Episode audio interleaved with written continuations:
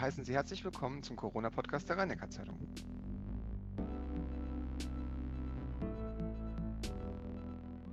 In Folge 57 sprechen wir mit Professor Oliver Dickhäuser. Er ist pädagogischer Psychologe an der Universität in Mannheim. In der Corona-Pandemie hieß es oft Schulen auf, Schulen zu, Maske auf, Maske ab. Welche psychischen Folgen hat denn der monatelange Lockdown für die Schüler gehabt? Und wie merke ich als Elternteil, wenn mein Kind psychologische Hilfe benötigt? Mein Name ist Benjamin Aubert und ich freue mich auf das Gespräch.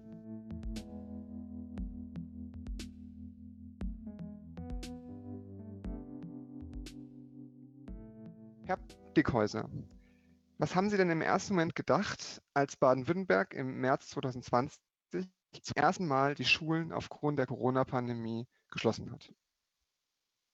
Ja, Herr Auber, mir ging es da so wie wahrscheinlich vielen Personen im Land, insbesondere vielen, äh, die selber Eltern sind. Ich äh, war da ziemlich erschüttert und ziemlich erstaunt, weil wir haben ja in Deutschland eine allgemeine Schulpflicht und ein zentrales Element dieser allgemeinen Schulpflicht ist die Beschulung von Schülerinnen und Schülern vor Ort. Und das mit diesem grundlegenden Prinzip, das in Deutschland ja gewachsen ist und das auch stark erkämpft wurde, dass mit diesem Prinzip in dieser Situation gebrochen wurde, hat, glaube ich, viele extrem erstaunt und überrascht. Ähm, das geschah natürlich zu einem Zeitpunkt, ähm, als wir generell noch nicht so richtig wussten, was uns die Pandemie denn nun beschert. Aber beeindruckend und ehrlich gesagt auch ziemlich erschütternd fand ich, ähm, dass die Schulschließungen zu einem Zeitpunkt erfolgten, äh, zu dem andere Bereiche der Gesellschaft noch nicht in den Lockdown gingen. Und das war aus meiner Sicht, auch aus wissenschaftlicher Sicht, nicht nur aus Sicht, äh, aus meiner Sicht als Vater von zwei Kindern, das war eine äh, nicht günstige Prioritätensetzung. Dann kommen wir doch gleich mal direkt äh, zu Ihrem Forschungsfeld. Ähm, wie wichtig ist denn dieser Präsenzunterricht, also der direkte Kontakt äh, mit anderen Schülerinnen und Schülern, Lehrern und mit der Schulgemeinschaft? Also ich denke, das hat ähm, zwei Perspektiven und das hat so zwei Bereiche. Einerseits kann man natürlich äh, stark auf die schulischen Kernkompetenzen gucken und Schule betrachten als einen Ort, in dem fachliche Kompetenzen erworben werden durch Schülerinnen und Schüler. Und da kann man, denke ich, sehr, sehr klar sagen, dass der Präsenzunterricht die optimalste Form ist für den Aufbau dieser Kompetenzen. Eltern ähm, sind nicht so gute Expertinnen und Experten für äh, Lernprozesse, für die Steuerung von Lernprozessen, wie das Lehrkräfte sind. Nicht ohne Grund bilden wir Lehrkräfte an Universitäten aus und Lehrkräfte sind eben viel, viel besser in der Lage, äh, bedeutungsvolle äh, Lehr-Lernprozesse tatsächlich auch zu steuern. Und äh, wir sehen das auch in einer Reihe von Studien, dass ähm, Fernunterricht nicht so gut zur Kompetenzentwicklung beitragen kann, wie das eben der Präsenzunterricht kann. Und der zweite Punkt, das klingt ja auch so ein bisschen an in Ihrer Frage, schulisch eben auch ein Ort des sozialen Lernens, äh, in dem äh, junge Menschen und Kinder bedeutsame Erfahrungen machen, die eben über den Erwerb von fachlichen Kompetenzen hinausgehen. Und ähm, äh, das ist tatsächlich was, ein Element, an, der, an dem Online-Unterricht oder Fernunterricht nicht in gleicher Weise für eine gelingende Entwicklung von Kindern und Jugendlichen beitragen kann. Dann drehen wir das auch einfach mal um. Welche Folgen sind denn äh, aus Lockdown und Kontaktreduzierung äh, zu ziehen? Also ich ähm, sage Ihnen jetzt einfach mal fünf Begriffe und Sie ordnen sie bitte ein oder ähm, äh, machen Sie eine Reihenfolge davon. Und zwar Probleme, die aufgetreten sind, sind zum einen Bewegungsmangel, erhöhter Medienkonsum, fehlende Freunde, die man treffen kann, Zukunftsängste, vielleicht besonders für ältere Schüler und natürlich Konflikte im Elternhaus, die auftreten können. Äh, ordnen Sie das mal für uns ein. Also wenn Sie erlauben, würde ich gerne ein Element noch ergänzen. Ähm, sehr gerne. Äh, das, was ich nämlich tatsächlich für das Wichtigste halte, ausbleibende Kompetenzentwicklung in Bezug auf die schulischen Lerninhalte. Ich denke, das wissen wir durch die Forschung am klarsten, dass da tatsächlich äh, der Bildungslockdown zu den deutlichsten und am deutlichsten erkennbaren Beeinträchtigungen geführt hat. Zweiter Punkt, ich denke, wir sehen schon auch jetzt sehr, sehr stark, äh, dass eben die fehlende Möglichkeit, äh, sozialen Kontakt mit Gleichaltrigen zu haben, bedeutsame Auswirkungen auf Kinder und Jugendliche hat. Und drittens, äh, wir sehen auch, ähm, dass eben der Bewegungsmangel infolge des Bildungslockdowns, und das hat nicht nur mit ähm, Schließung von Schulen zu tun, sondern auch mit ähm, Einschränkungen von Bewegungsmöglichkeiten, beispielsweise im Bereich von ähm, äh, Sportvereinen, dass sich das deutlich ähm, auf die Entwicklung von Kindern und Jugendlichen ähm, auswirkt. Ähm, die Zukunftsängste ähm, äh, äh, von Kindern und vielleicht auch die Zukunftsängste von Familien, die sind, glaube ich, eine generelle Folge der Pandemie. wir haben ja im Rahmen der äh, Bewältigung der Pandemie nicht nur dazu gegriffen, ähm, äh, Bildungseinrichtungen zu schließen, sondern es hat äh, beispielsweise innerhalb von Familien große Sorgen um die eigene wirtschaftliche Situation äh, gegeben und so weiter. Und an diesen Sorgen nehmen natürlich auch Kinder und Jugendliche teil. Was jetzt den Medienkonsum angeht, ähm, ähm, finde ich persönlich, äh, dass da gerne auch mal ähm, ein bisschen schwarz gemalt wird. Also äh, tatsächlich. also übertrieben meinen Sie ein bisschen? Bitte? Meinen Sie übertrieben etwas? Dieser ja, tatsächlich. Also ich äh, glaube tatsächlich, äh, dass äh, tatsächlich ähm, äh, digitale Medien uns an vielen Stellen ähm, stark geholfen haben, äh, die Krise im Bildungsbereich äh, tatsächlich auch zu bewältigen. Und der gestiegene Medienkonsum von Kindern und Jugendlichen hat natürlich auch damit zu tun, dass wir an vielen Stellen einfach auf digitale Ersatzmöglichkeiten als Ersatz zum Präsenzunterricht gegriffen haben. Äh, also tatsächlich beobachte ich äh, in vielen äh, Bereichen oder in manchen Bereichen auch der erziehungswissenschaftlichen Forschung eine übertriebene Zurückhaltung vor digitalen Medien, die vielleicht mitverantwortlich dafür ist, dass die Schulen ein bisschen zurückhaltend tatsächlich auch waren, auf digitale Ersatzlösungen zu greifen. Ja, die Belastung von Familien war ja immer zu hören und immer auch spürbar. Natürlich wen treffen diese Einschränkungen denn ganz besonders? Also ich denke da an eine Familie mit drei Kindern, die in einer Zwei-Zimmer-Wohnung wohnt, im Gegensatz zu einer Familie, die in einem Einfamilienhaus mit Garten, Auslaufmöglichkeiten und natürlich auch viele digitale Endgeräte hat. Ähm, hat sich da dieses, dieses, ähm, die, der Unterschied, hat sich der noch verstärkt da in diesem Bereich?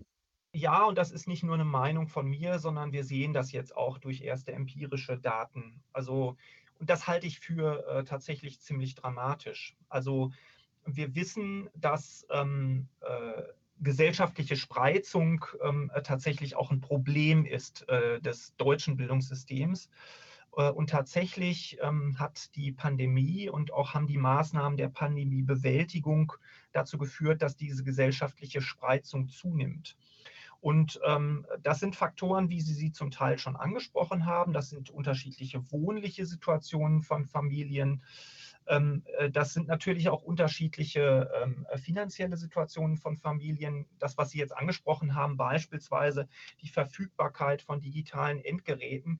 Ähm, äh, da gibt es eben einfach Grenzen innerhalb von Familien und ähm, äh, tatsächlich ähm, sehen wir, äh, dass in diesen Bereichen die gesellschaftliche Spreizung zugenommen hat.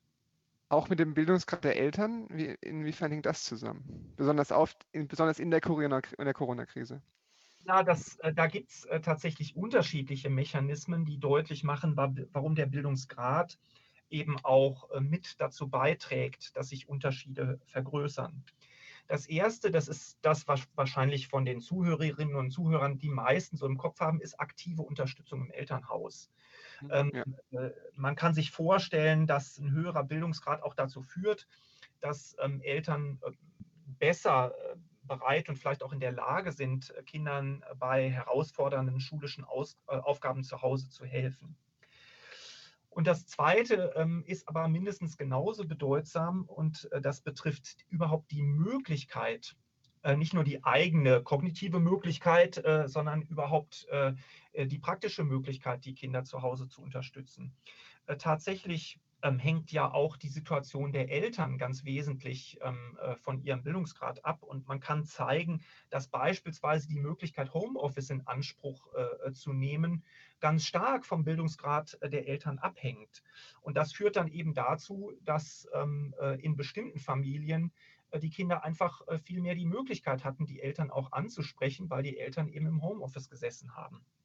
Jetzt haben wir den Blick jetzt ein bisschen auf die Familien gerichtet. Äh, gehen wir mal auf die Schüler noch ein. Können Sie irgendwie das differenziert betrachten, wie stark äh, die Schüler belastet worden sind? Also ich denke da an einen Erstklässler, an jemanden, der in der Mittelstufe ist oder der jemand, der kurz vor dem Abschluss steht. Können Sie diese drei Gruppen mal so ein bisschen auf, aufdröseln? Ähm, ja, ich denke, das kann man ähm, ganz gut illustrieren. Das eine ist natürlich, ähm, dass der Unterstützungs- und Betreuungs- und Anleitungsbedarf für diese drei Gruppen unterschiedlich ist. Grundschülerinnen und Grundschüler, gerade in den unteren Alltags, äh, Altersstufen, brauchen einfach noch viel, viel stärker ähm, Anleitung, klassischerweise Anleitung durch die Lehrkraft oder eben ähm, im Falle vom Homeschooling Anleitung durch die Eltern, weil sie eben noch nicht in so starkem Ausmaß über selbstregulative Fähigkeiten verfügen. Ähm, insofern haben diese ähm, äh, Altersgruppen ähm, besonders stark äh, darunter gelitten, äh, zu Hause lernen zu müssen. Ähm, und das hat natürlich auch ein bisschen dazu geführt, dass man gesagt hat, okay, jetzt äh, zumindest mal in diesem Frühjahr sind das die Altersgruppen, die man auch als erstes dann wieder in die Präsenz führt. Wenn ich an die Abschlussklassen denke, dann ähm, sind diese Schülerinnen und Schüler natürlich besonders stark ähm, betroffen gewesen von dem Umgang mit der extrem ungewissen Situation. Also wenn man jetzt dran denkt, dass irgendwie lange Zeit irgendwie gar nicht klar war, wie überhaupt in welcher Form Abschlussprüfungen stattfinden. Und die Ungewissheit der Schülerinnen und Schüler ähm, durch, den, durch das Homeschooling nicht optimal auf die Herausforderungen der Prüfungssituation ähm, vorbereitet zu sein. Ich denke, das war schon eine extrem große äh, Herausforderung äh, für diese Schülerinnen und Schüler. Ja, und wenn man jetzt so an die ähm, äh, Schülerinnen und Schüler der Mittelstufe denkt, dann kann man vielleicht sagen, ja, das sind so die, die wir im Rahmen der Pandemiebewältigung vielleicht am ehesten äh, vergessen haben weil man hat gesagt, ja, an die Abschlussklassen müssen wir denken, die ähm, sollen diese Ungewissheit nicht so stark ertragen müssen. Ähm, und ähm, an die jüngeren Schülerinnen und Schüler müssen wir denken, weil die vielleicht stärker den Präsenzunterricht brauchen. Ähm, und tatsächlich ähm, hat das dazu geführt, dass gerade Mittelstufenschülerinnen und Schüler am längsten, häufig am längsten auf Präsenzunterricht verzichten mussten. Schauen wir mal dann die Situation, die dann zu Hause auftritt. Also in Belastungsstörungen, Depressionen, eine beginnende Depression. Ähm, ich denke da an so Kinder, die um 11 Uhr aufstehen, äh, den ganzen Tag so ein bisschen äh, hineinleben, zocken und die Schulaufgaben vernachlässigen. Wie erkenne ich denn, ob das jetzt eher so eine Phase ist oder schon eine beginnende Anzeichen von einer Erkrankung?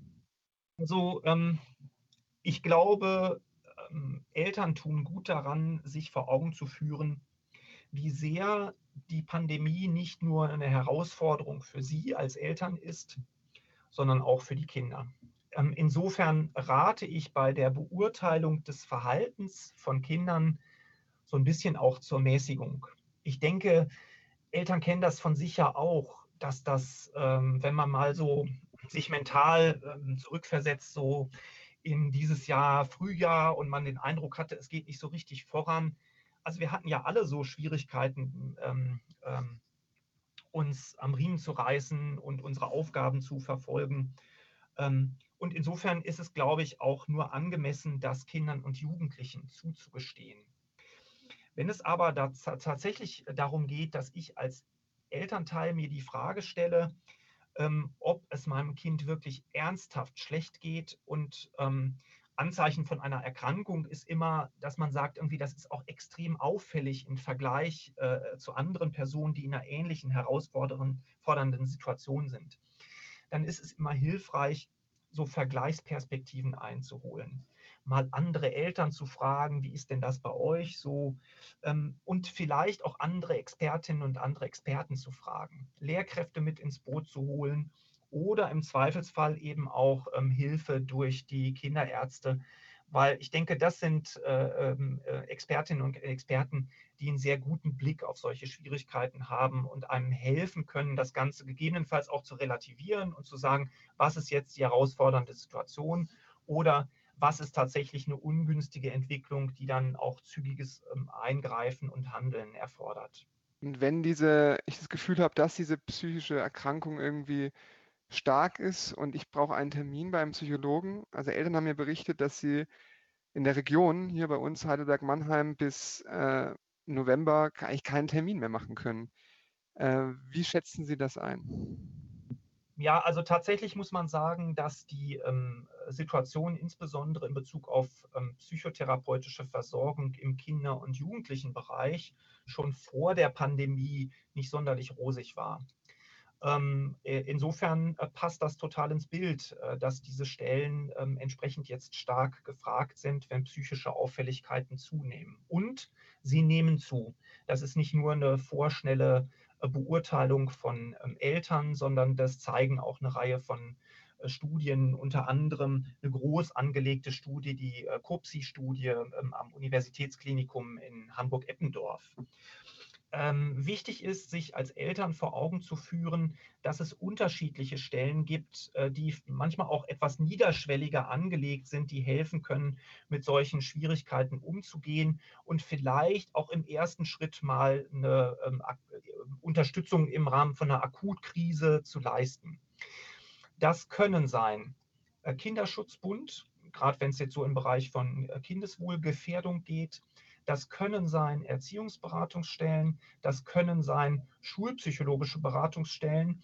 Ähm, und ich denke, eine wichtige und natürlich auch äh, leicht zugängliche oder niederschwellig zugängliche Stelle sind immer auch die äh, äh, Kinder- und Jugendärztinnen und Kinder- und Jugendärzte. Natürlich auch, auch positive Beispiele, die, die wir gesehen haben. Also Kinder im Lockdown selbstständiger geworden sind und verbesserte Leistungen zeigen. Wie schätzen Sie das ein?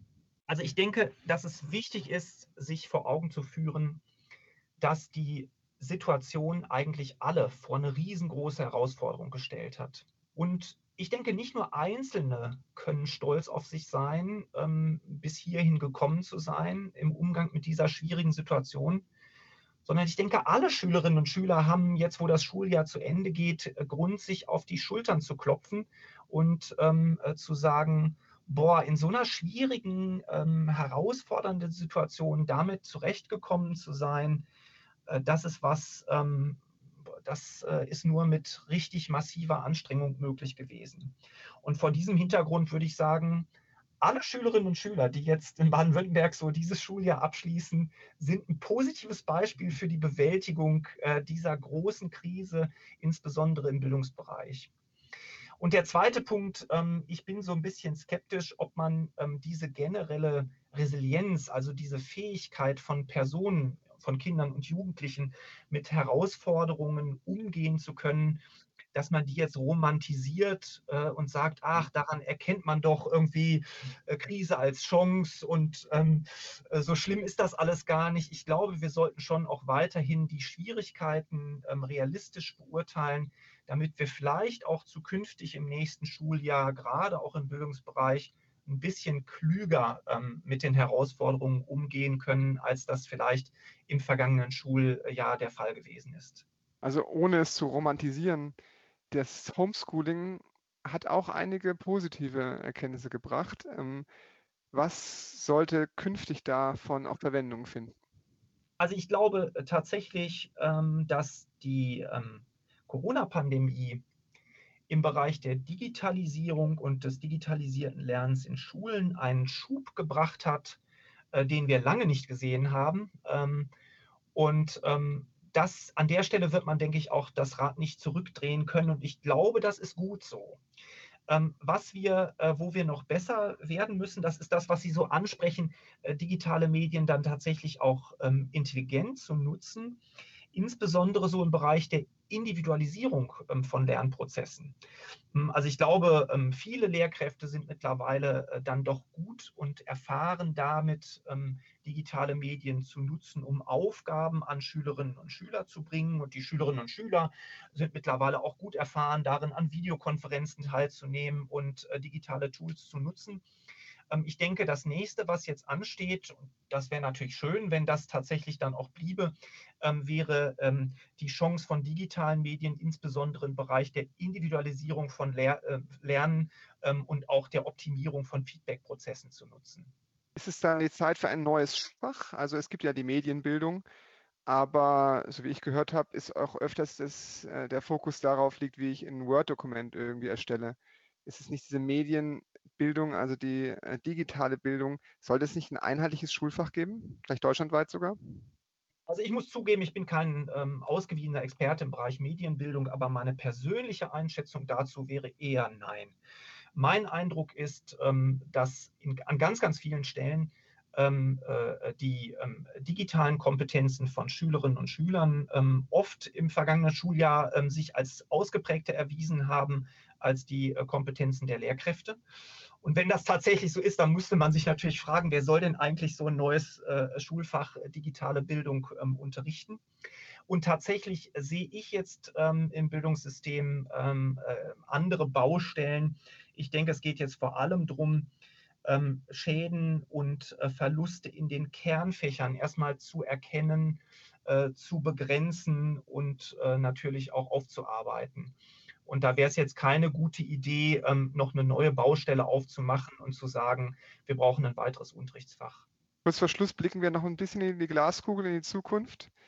Ähm, wir haben ja alle gesehen, wie es gelaufen ist. Schule auf, Schule zu, Maske auf, Maske ab, Lüften, im Winter lüften, Kälte und so weiter. Die Delta-Variante rückt vor und wir werden wahrscheinlich in sechs Wochen vor der bangen Frage stehen, ja, wie organisieren wir das eigentlich jetzt besser? Also ich denke, was es auf jeden Fall braucht für das kommende Schuljahr, ist ein absolutes und glasklares Bekenntnis zum Primat des Präsenzunterrichtes. Ähm, ich denke, es ist vollkommen klar, dass Kinder und Jugendliche über Gebühr ihren Beitrag geleistet haben zur gesamtgesellschaftlichen Bewältigung der Pandemie. Und sie haben damit ähm, bezahlt, ähm, nicht nur mit entsprechenden äh, psychosozialen Schwierigkeiten, die wir gerade schon angesprochen haben, sondern ähm, wir haben in Kauf genommen, ähm, dass sich ihre ähm, schulischen Kompetenzen weniger gut entwickeln, als sie sich unter normalen Bedingungen entwickeln. Wir haben das tatsächlich getan und in bestimmten Phasen der Pandemiebewältigung haben wir anderen Bereichen der Gesellschaft nicht gleichermaßen auferlegt, sich zu beschränken. Und aus meiner Sicht ist vollkommen klar, und das hat auch mit der Bedeutung von Bildung für unsere Gesellschaft, auch volkswirtschaftlich zu tun. Ähm, aus meiner Sicht ist vollkommen klar, ähm, sozusagen für die Zeit nach den Sommerferien, es gibt ein ganz, ganz klares Primat des Präsenzunterrichtes. Wir müssen ähm, Präsenzunterricht ermöglichen und wir müssen Präsenzunterricht auch für alle ermöglichen. Wir sollen mit aller Möglichkeit versuchen, Wechselunterricht zu verhindern und wir sollten auch versuchen, die Gefahr, dass Schülerinnen und Schüler von ähm, Quarantänemaßnahmen betroffen sind, wir sollten versuchen, sie so gering wie möglich zu halten. Kommen zum Schluss, Herr Dickhäuser. Meine letzte Frage bezieht sich auf Ihr neues Buch, die Sie mit Ihren Kollegen verfasst haben. Nennt sich äh, Schülerinnen und Studierende motivieren. Gedanken verändern, Leistungen steigern. Ähm, also quasi Motivierungsförderung. Ich weiß, es ist kurz. Sie haben eine Minute äh, zum Abschluss und zu sagen, welche hilfreichen Tipps Sie quasi uns präsentieren können. Also mein Tipp wäre, einfach mal zurückzuschauen und zu überlegen, wo man noch vor einem Jahr gestanden hat hinsichtlich der eigenen Lernentwicklung und dann zu überlegen, was man eigentlich im vergangenen Jahr geschafft hat und unter welchen widrigen Bedingungen man es geschafft hat. Und sich dann einfach mal, auch mit Blick auf die jetzt kommenden Sommerferien, auf die Schultern klopfen und richtig stolz auf sich sein und sich zu überlegen, Wahnsinn, dass du das hingekriegt hast. Also ich würde sagen, gerade in der Bewältigung von solchen Schwierigkeiten äh, drückt sich Motivation aus. Und wir sind uns alle einig, dass das eine Schwierigkeit war, vor der haben Schülerinnen und Schüler noch nicht gestanden, vor der haben wir alle als Gesellschaft nicht, noch nicht gestanden. Aber ich finde, Schülerinnen und Schüler können richtig stolz auf sich sein, dass sie das so gepackt haben. Herr Dekoritzer, vielen Dank. Ist ein schönes Schlusswort. Ich wünsche uns allen und Ihnen vor allen Dingen auch, äh, dass in den nächsten Wochen etwas ruhiger ist und nicht nur darüber sprechen müssen, dass die Schüler in Probleme kommen, sondern dass äh, sich das Coronavirus sich so zurückzieht, dass wir werden alle normal, auch Eltern, Kinder wieder in die Schule gehen können. Vielen Dank. Vielen Dank.